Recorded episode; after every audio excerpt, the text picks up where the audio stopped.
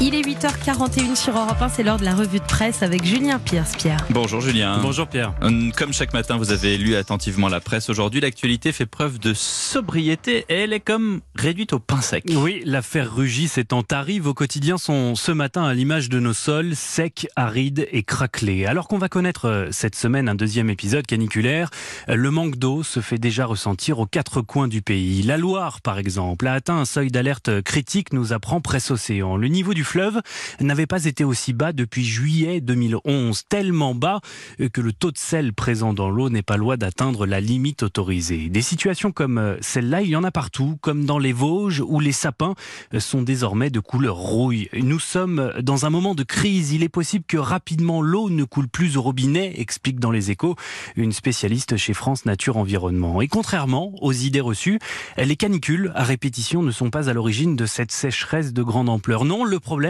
c'est le manque de précipitations. Entre septembre et mars dernier, c'est-à-dire euh, la période où les sols se rechargent en eau, il y a eu 20% de pluie en moins dans tout le pays en moyenne, ajoute une prévisionniste à Météo France. Pourtant, on l'a tous constaté, il a beaucoup plu au printemps. Oui, mais cela ne permet pas de recharger les nappes phréatiques car à cette période, eh bien, la végétation pousse, elle capte la majeure partie de cette eau. Et pour ne rien arranger, la semaine que nous nous apprêtons à vivre pourrait nous entraîner dans une spirale infernale, écrit le Parisien aujourd'hui en France. Car si la canicule accélère la sécheresse, l'inverse est aussi vrai, explique un météorologue. À présent euh, que les sols sont très secs, la barrière anti-canicule que créent naturellement les sols humides a sauté. Résultat, les prochaines vagues de chaleur auront donc plus de facilité à s'étendre.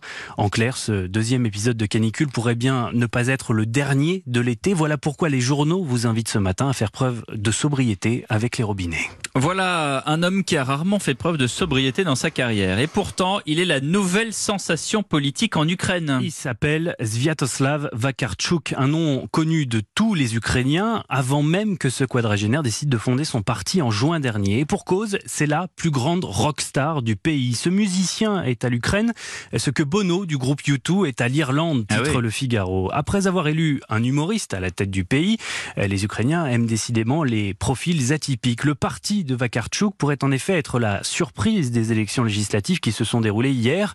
Sa campagne, il l'a menée en donnant des concerts gratuits à travers le pays. Son programme euh, tournait définitivement le dos à la Russie en adhérant à l'OTAN et à l'Union européenne. Alors s'agit-il d'un opportuniste, d'un clown de plus débarqué en politique? Pas du tout. Au contraire, Vakarchuk a minutieusement préparé sa reconversion. Il est titulaire d'un doctorat en physique et il est allé ces dernières années étudier les sciences politiques aux universités euh, de Yale et de Stanford. Il y a pire sur un CV.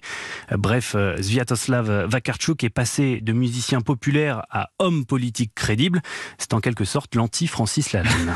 Les présidents des départements aimeraient bien que le gouvernement se montre plus sobre dans ses recommandations. Retour aux 90 km heure. Quelle hypocrisie, titre le Parisien aujourd'hui en France. Le quotidien nous apprend que le Conseil national de la sécurité routière a publié la semaine dernière une liste de recommandations adressées aux présidents de conseils départementaux qui souhaiteraient rehausser la vitesse sur leur route. Il est par exemple demandé de limiter aux 90 km heure uniquement les tronçons de plus de 10 km sans croisement ni virage et qui ne traversent aucune agglomération. Les conditions sont telles qu'il sera presque impossible aux collectivités de revenir à la situation antérieure, déplore Pierre Bédier, le président du conseil départemental des Yvelines. Le gouvernement fait mine d'accorder la liberté de choix au département. En réalité, il y a tromperie. Ils n'ont rien compris à la crise des Gilets jaunes, tempête l'élu.